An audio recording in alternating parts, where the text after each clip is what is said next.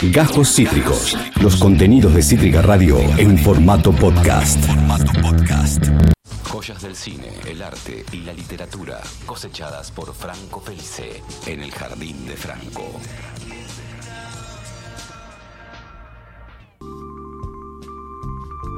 Tres y 47, estamos haciendo todas las tormentas juntas en el aire de Cítrica Radio. Estoy realmente, genuinamente muy, una palabra que Franco ama, manija de este jardín de Franco, en donde eh, una, una joya fílmica va a ser narrada por nuestro amigo de cada jueves. Franco, ¿cómo estás? ¿Cómo estás, Esteban? Buenas tardes. Bien, entusiasmado, entusiasmado. Me imagino, sí, te noté ayer cuando te, mencioné el, croquis del asunto de hoy.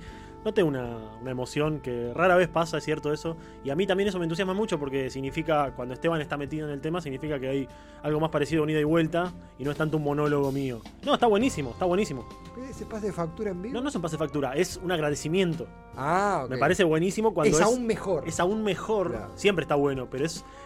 tiene como un poquitito más de, dinámica quizás. Ojo, hay veces que me encanta hablar y, te, apago el micrófono, pero no es el caso de hoy que, me gustan tus intervenciones en general. a mí me gusta tu columna, Franco Felice. Eh, vertebral y, la gracias, mental. Es una gran columna. eh, ¿Por dónde se arranca? Eh, título, historia detrás, iceberg. Sí, podría arrancar por eso. Justamente el iceberg, que es una palabra que ayer eh, te tiré y que ahora me arrepiento porque me hubiese, quizás hubiese estado bueno decir, bueno, voy a arrancar hablando de del iceberg, ¿no? del iceberg donde saqué esto. Eh, seguramente todos lo hemos visto, yo sé que vos sí, de hecho hemos hablado largas noches sobre el tema.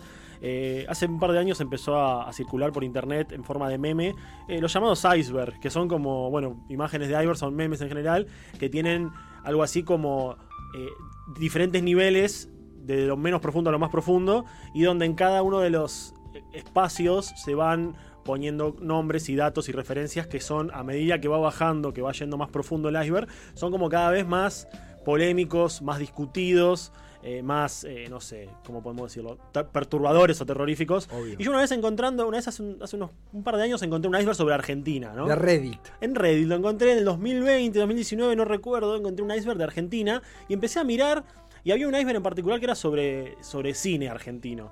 Y en uno de los niveles del, cine argentino, creo que en el tercero o en el cuarto, no me acuerdo, o sea, estamos hablando del cuarto nivel de iceberg de 7, ya es un compromiso. Ya el cuarto nivel del iceberg es como guarda con lo que ves acá. Cosas por las cuales te podrían matar. Cosas por las cuales podrías pasar un par de noches sin dormir, por las que podrían decirte, che, no busques eso. Eh, justo hace un rato hablábamos de un género de cine que alguna vez hablaremos de eso también, pero que tiene un poco que ver con esto de che, no te metas. Eh, en este caso encontré en el iceberg algo, una palabra que me llamó la atención que era Moebius. Era decía película Moebius. Yo empecé a buscar, dije, me, anoté todas y dije, ¿qué, es película Moebius? Entonces la busqué y realmente di con ello, finalmente di con ello, y encontré, bueno, una película llamada Moebius, Argentina, por algo estaba en ese iceberg, iceberg que se filmó en 1996. Yo me pregunto, ¿y por qué de tantas películas argentinas que hay, de tantas películas que se han estrenado comercialmente, aparece Moebius? Y ahí como que mi curiosidad creció y yo dije, bueno, quiero ver de qué se trata y la vi. La vi y la volví a ver hace poco. Está en YouTube. También por eso... Sí, está en YouTube, lo iba a decir al final, pero, bueno.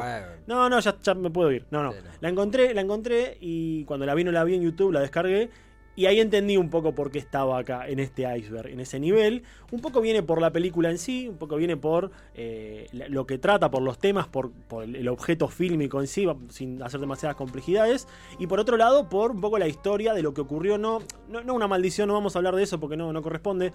No corresponde para esta película, quiero decir. Pero un poco como el mito que se creó, sobre todo después. Porque es una película que tuvo. Eh, tuvo un momento cuando se estrenó que se hablaba de ella y después medio que pasó todo lo contrario, ¿no? Y afortunadamente se rescató en estos últimos años una copia remasterizada en buena calidad que, como dijo Esteban, que lo iba a decir al final, ya está en YouTube, así que se puede ver en YouTube. Pero bueno, si vamos propiamente a Moebius, a la película Moebius, podemos decir que es una película que se estrenó en 1996 en Argentina que trajo ciertas particularidades. La primera era que estaba hecho por un grupo de estudiantes de cine. O sea, no estaba hecho, si bien estaba dirigida, el director es Gustavo Mosquera, eh, un director de cine, digamos, formado, en ese momento él era docente de la Universidad de Cine Argentino y decidió con sus estudiantes hacer una, película, pero eso es lo interesante, el primer punto, ¿no? Que está hecha por amateurs, por gente que, eh, en este caso el director, auspiciaba de profesor y un día, imagínate, llegan al aula, bueno chicos, vamos a hacer una película, ¿no? Empieza así y cada uno de ustedes va a hacer una cosa diferente. Entonces los asistentes de cámara, los diferentes eh, participantes de la película, no los actores, sino que hablo de la, de la, crew, la crew, eran todos alumnos, estudiantes de cine que se estaban por recibir o que estaban ahí eh, formándose. En los 90. En los 90, exactamente. Y hacer una película en los 90 de acá tuve varios complejos a la, hora de, establecer cierto género porque siento que esta es una columna que cuando se habla de cine se habla preferentemente de cine de terror. Yo dije, Moebius no está introducida en el cine de terror, pero aún así tiene algo. Total. Tiene algo. Entonces de eso hablaremos más adelante, pero, pero como para despejar esa duda yo dije, esto no es algo inocente. No nos olvidemos que la saqué de un iceberg del el cuarto nivel. Dije, bueno, eh, no van a pasar Mortadelo y Filemón. Claro. O los Colimbas se divierten con todo respeto a la gente que mira esas películas, ¿no? Pero como que dije, esto por algún lado salió. Entonces, bueno, lo primero que investigué al principio es de dónde salió la idea, a quién se le ocurrió hacer esto, y me enteré que está basada en un cuento llamado eh, Un subterráneo llamado Moebius, justamente, la película toma solamente el nombre propio, Moebius, que es un cuento de un escritor alemán de la década del 20 que se llama Armin Joseph Dust. Yo la verdad no lo conocía al autor, leí el cuento, el cuento tiene un montón de diferencias con la película, pero bueno, el eje central de la película se toma desde ahí. ¿no? Eh, insisto, tiene otro desarrollo, es un cuento corto de creo que 10-15 páginas, eh, lo encontré en inglés solamente, pero la película toma muchísimos elementos y obvio es innegable decir que no se basó en esa, más allá de que la película tiene de su guion cosas propias, ¿no? Total, totalmente. De, de todo esto. Pero bueno, ¿Querés decir algo? No, veía imágenes mientras te escuchaba, Fran, también en simultáneo, una mm. productora de imágenes del tráiler. Y mientras te escucho y veo imágenes, me recorre algo de. Imagino que, que sí. del escenario, de la escena, de la mística. Acá se suma mi vieja en el chat, dice hola. hola, Daniela, ¿cómo te va? Eh, crea momento para mí porque hay una esencia de esta película de Moebius que, que podría categorizarse, no quiero adelantarme, pero por ahí ciencia ficción. Tiene, tiene algo de ciencia ficción, pero es esa ciencia ficción que le escapa a los efectos especiales, que le escapa a, la magnificencia visual y que tiene más bien su efecto de ciencia ficción en el argumento y, y, en la historia y en las emociones, ¿no? Son esas cosas, o sea, acá no hay extraterrestres, acá no hay cosas así paranormales, ¿no? Bueno, un poco, pero digamos, la gran fuerza de la ciencia ficción en la película pasa por ese lado, ¿no? Entonces, es innegable, es, imposible no hablar del argumento en ese momento, en, este momento. ¿De qué trata Moebius? Primero tenemos que decir lo obvio, está situada en Argentina. Eh, esto del orgullo de ser la única ciudad de, Argentina que tiene un subterráneo. ¿Dónde si no? ¿Dónde si no? Eh, sirve muy bien para este escenario. Y trata, bueno, de una, una formación de subterráneo, no sabemos de qué línea, que se llama M86. Hay un coche, yo esto lo, he notado mucho viajando en subte, mirando que todos tienen un número. O sea, esto no es ningún secreto. Si uno viaja en subte, cuando antes de subirse, por favor, porque si no es peligroso, miren en, el primer andén siempre hay un número que es como el coche. Claro. Este es el, número M86 que en un momento en la película, la película transcurre el 95% bajo tierra, en, en, las vías del subte y dentro de coches de subte, en un momento desaparece el subte. Un vagón. Un vagón desaparece. Un coche, perdón, una formación. Una formación desaparece. Y empiezan las dudas, ¿viste? Porque, ¿qué pasa? El director de la empresa de, de transporte se empieza a decir, che, pero ¿cómo? Está yendo por un lado, está yendo por el otro. Le habla a un maquinista, el maquinista le dice, no, yo no lo vi. Habla con un operario, le dice, no, nosotros no lo vimos, pero acá se escuchan las luces como que está por venir, al final no viene. ¿Y qué pasa? Acá hay algo muy importante que es que no pueden verlo, pero lo escuchan. Entonces ahí está el primer elemento macabro, me parece siniestro, o por lo menos perturbador de la película, que es que el subte, al subte nadie lo ve, pero lo escuchan. Es increíble ver las escenas donde ellos, este, los operarios, eh, y cada vez se va haciendo más un asunto más importante, ¿no? El director de la empresa, los inversionistas, los que hicieron los planos, se van juntando para determinar qué pasa y los ves caminando por las vías a la noche, eh, en ese submundo que nosotros casi no conocemos, más que, por, más que por una velocidad absoluta cuando miramos por la ventanilla. Bueno, eso sirve de escenario en la película y se empiezan a preguntar qué pasa hasta que, bueno, eh, dan con uno de los, digamos, es el protagonista de la película, que se llama Daniel Pratt, que es un topólogo, un, matemático, uno de estos, eh, la topología, según investigué, o según leí por ahí, es la matemática aplicada a la superficie, es, realmente muy difícil, me asusta tanto eso que yo ni me meto porque, nada, los números no son lo mío. Y le empiezan a preguntar como qué, qué es lo que puede estar pasando. Y a medida que este topólogo, Daniel, se va metiendo más en el tema, nos vamos dando cuenta, tanto él como nosotros, que hay algo raro. O sea, que un, un, subte no se pierde así como así. Un subte no solamente no se pierde, sino que, insisto, lo están escuchando. De hecho, hay, escenas en las que están hablando y los hacen callar y dicen, ahí se escucha, viene por arriba, viene por arriba. Y mientras están yendo, sale uno de abajo, sale un, operario y le dice, ¿lo escucharon? Vino por abajo. Y empieza toda esta discusión enloquecida de que no sabemos dónde, dónde realmente está. Entonces se vuelve cada vez más un asunto de eh, sí, como dije antes, de Estado. Empiezan a caer eh, gente ya de la.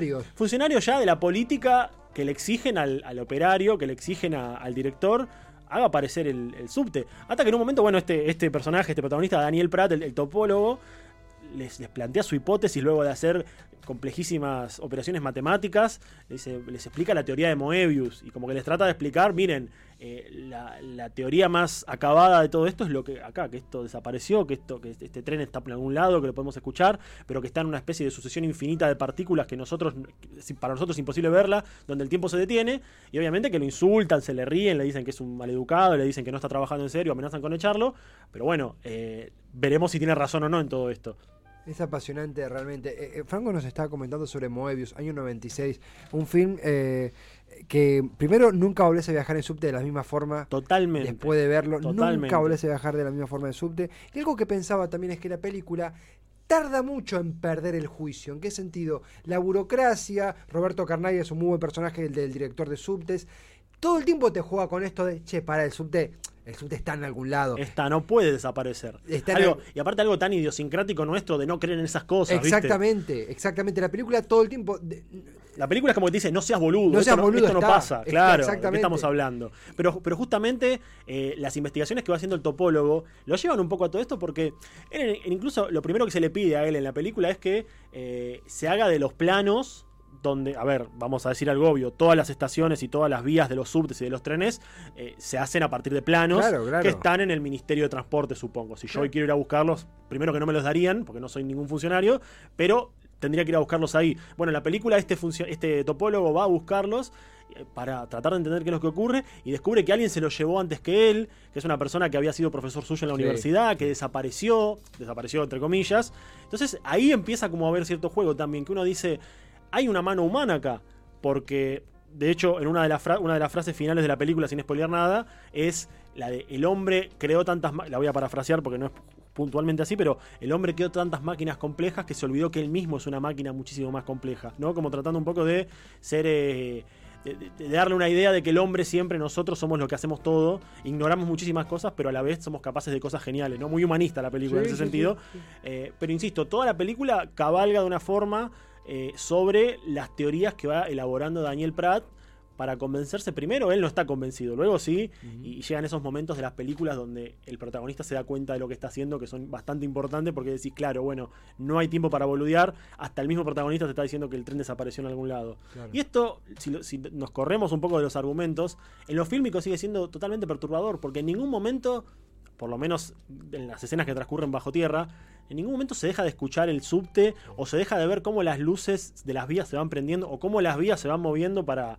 Viste que las vías se mueven como para preparar para que pase el subte. Algo lo percibe. Claro, algo te persigue, nunca termina. Y, ahí está el gran drama de la película, ¿no? Esta, esta cosa inexplicable de no lo vemos, pero lo escuchamos, ¿no? Porque insisto, el tren desaparece, pero consume energía, funcionan, funcionan todas las eh, digo, funcionan los recursos, consume absolutamente todo, pero se vuelve cada vez más una pesadilla laberíntica. Y ahora que te digo pesadilla laberíntica, me voy a ir por otro lado, que a mí es el que más me interesó, pero antes querés decir algo. No, no, pensaba de vuelta, tengo que estar sumando ahora es Moebius, año 96, el film protagonista de El Jardín de Franco, eh, respecto al ritmo de la película y las imágenes que empleaba. Por ejemplo, hace muchas transiciones con el, con como si no fuera el point of view del subte entrando Exactamente, que en un momento uno se, claro, lo ve como el, point of view del, subte. Exactamente. Como que, bueno, vemos que el subte se sigue moviendo. Es muy transportivo. Es muy transportiva la película y es muy siniestro en eso. En, e, ese aspecto, quiero decir. En el, hay, una, imágenes que a mí me quedaron grabadas en la cabeza que son los vagones vacíos yendo a una velocidad, justamente a la velocidad de la luz, ¿no? Un poco el chiste viene por ese lado. La película está llena de referencias matemáticas que yo no entiendo, está llena de referencias. Pero no te deja fuera. No te deja fuera para nada, ¿no? Pero lo digo por si alguna persona lo ve y lo va a entender más que yo por saber matemática. Eh, es una película genial para que vea un ingeniero, quizás, ¿no? O un arquitecto, o ni hablar un topólogo, ¿no? Que, justamente va a haber un personaje ahí. Pero hay algo que yo lo quería eh, para hacer la conexión literaria, ¿no? Que ya la hice al principio hablando del cuento en el que está basado en este de, Joseph Duch, Duch o Deutsch, no sé. Más allá de eso, que se, que se haya hecho en Argentina genera también cierta conexión o cierta referencia que podemos trazar con la literatura. ¿Por qué? De forma muy vaga, ¿no? Más en el aspecto del homenaje que, de, de, lo que está basado en algo. Y es que a la película se le ha llamado muchas veces, o por lo menos en algunos círculos, que es una película absolutamente borgiana. ¿Por qué borgiana? Por esto de los laberintos y de los espacios y de los tiempos que se interrumpen, ¿no? Vamos a decirlo.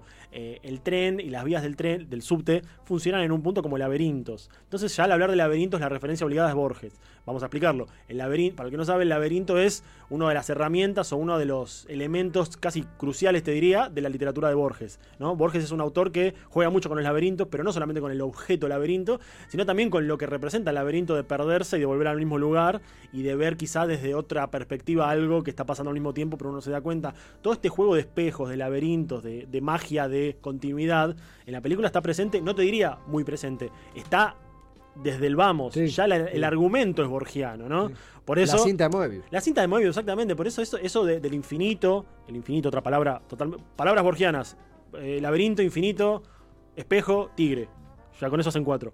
Pero Tigre acá no entra. Pero, pero justamente eso, ¿no? La, escena, toda la cuestión de los laberintos y la escena de, lo que va y viene por el mismo lugar, la cinta propia de Moebius, eh, tiene como esa cosa. Y no solamente tiene una, referencia, o por lo menos eso se ha dicho, quizá la película no tiene esta intención, pero la gente se la ha dado, referencias borgianas, eh, sino también que el subterráneo que se pierde es el subterráneo 86, casualmente el año en el que muere Borges, 1986.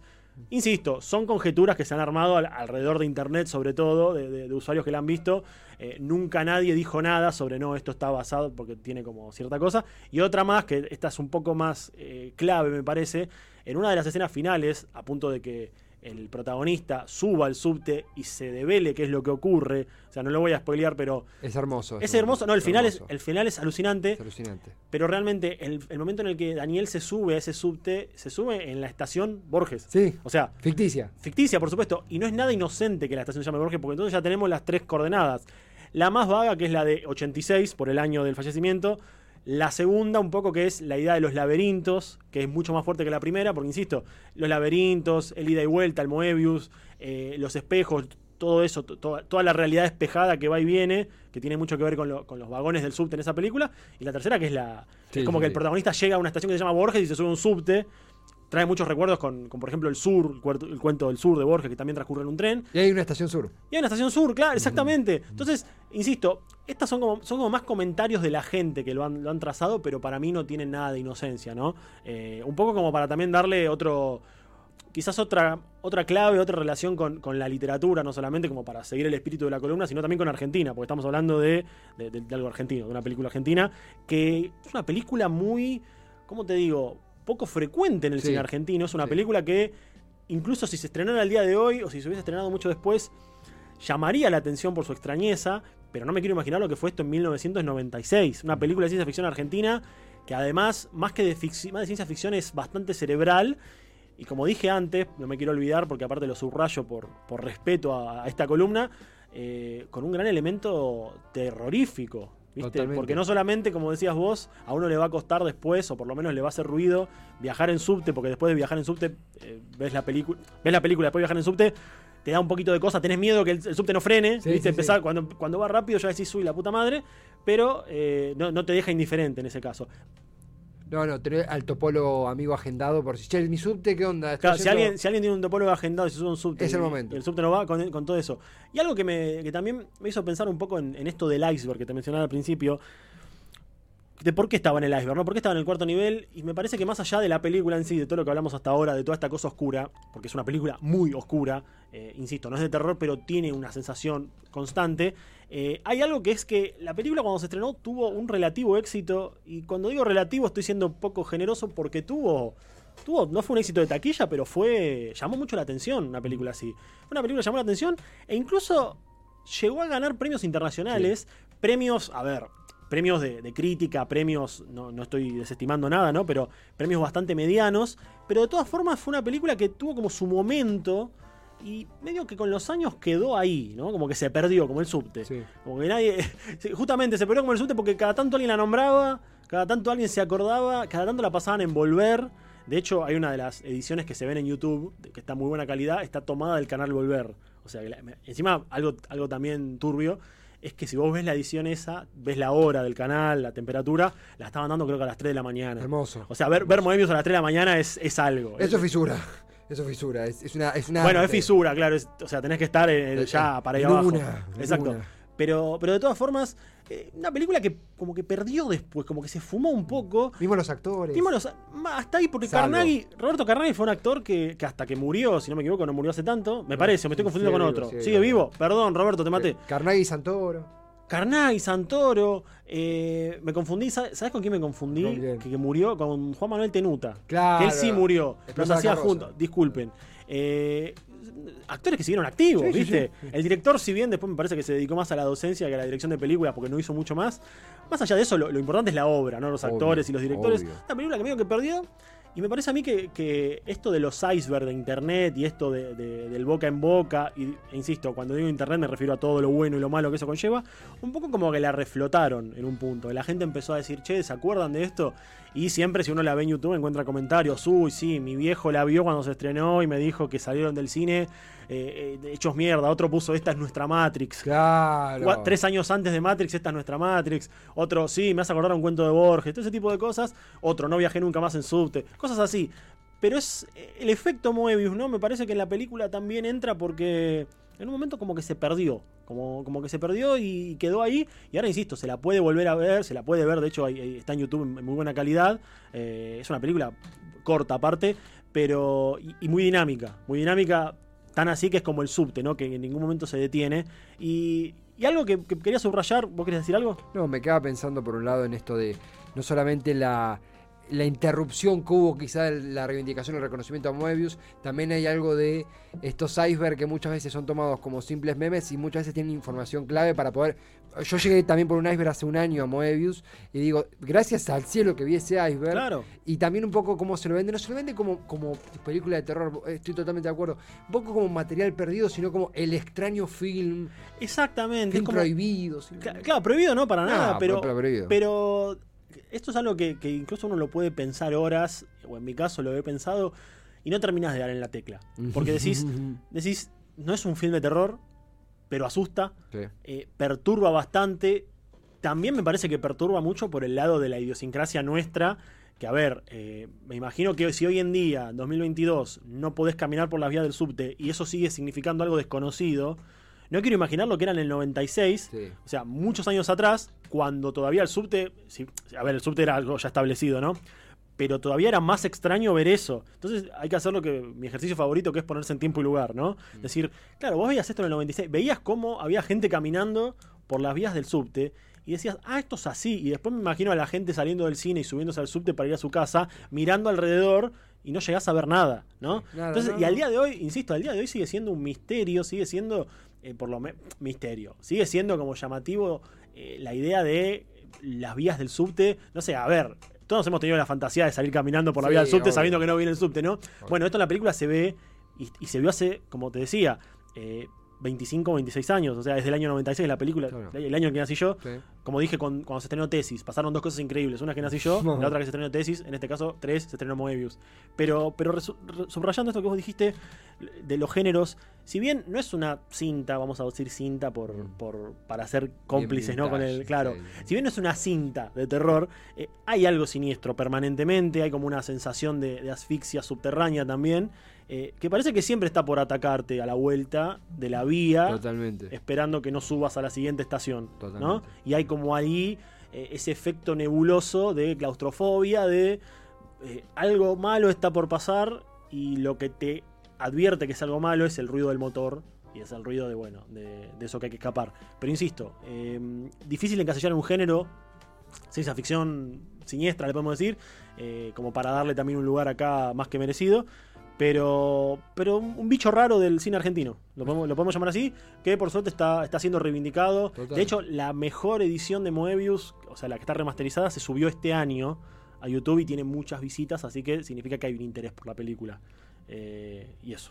Franco, eh, ha sido realmente un viaje esta columna. En subte. Eh, en subte, en subte. Es un lujo realmente. La verdad, gran jardín de Franco como siempre. Gracias por haber traído esta joya y gracias por seguir trayendo estos materiales que tanto nos hacen pensar. Gracias. Gracias a vos y, eso, hacer pensar, ¿no? Porque Moebius te deja así un poco. Te deja pensando la Recomiendo como siempre, como hablamos antes, coincidimos con Esteban, la última escena de Moebius es increíble. Es increíble. Es increíble no solamente porque se devela lo que pasó, que tampoco es lo más importante, porque a veces es más importante el desarrollo que el final, pero es realmente hay un monólogo, una suerte de intercambio que es maravilloso y que uno entiende ahí qué pasó, qué pasó con ese, con ese subte, con ese coche. Y al día de hoy eh, eh, daba escalofríos, yo el otro día la volví a ver, la vi de noche y me daba escalofríos escuchar las palabras que se pronuncian en el final y decir cuánta contemporaneidad que escucho acá, ¿no? Como una película del 96 sigue sonando, sigue habiendo un eco con lo que dice hoy en día. Eh, pero bueno, quedará en cada uno cuando la vea, ya saben, para la noche. Que sea un día que no viajan en subte porque la, van, a pasar mal. No la ven en el Y otra cosa, no sé en qué, eh, en qué, esto está más bueno, no sé en qué estación de la línea E Así que cuando viajen por la E, fíjense, en alguna estación, no recuerdo cuál, hay todo un mural que es un homenaje a la película. En alguna, yo lo he visto, no me acuerdo de la estación, no sé si era Rodolfo Walsh o Jujuy o Pichincha o no sé cuál, pero hay un mural que es un homenaje a la película. San José. San José, ahí. En San José, donde en la vieja San José transcurren las eh, porque justo acá tenía el, machete, en la vieja San José está la estación Doc Sud, la estación Parque 2, después, bueno, San José es Parque 3, Sur es Avenida La Plata, Parque 1 Independencia, Ciudad Universitaria es también Independencia y Borges es la estación catedral de la D. Exactamente, era, era como que también hay una relación. En una parte de la película van a Doc Sud, que, está acá nomás, así que también era, era cercano. Pisaron Avellaneda. Pisaron Avellaneda, pero bueno, si van a la estación San José, miren por la ventana que van a ver la. Hay, hay un par de diálogos, de escenas, está muy bueno. Eh, Franco, gracias por semejante pedazo de columna. A vos. Acabas de escuchar Cajos Cítricos. Encontrá los contenidos de Cítrica Radio en formato podcast en Spotify, YouTube o en nuestra página web.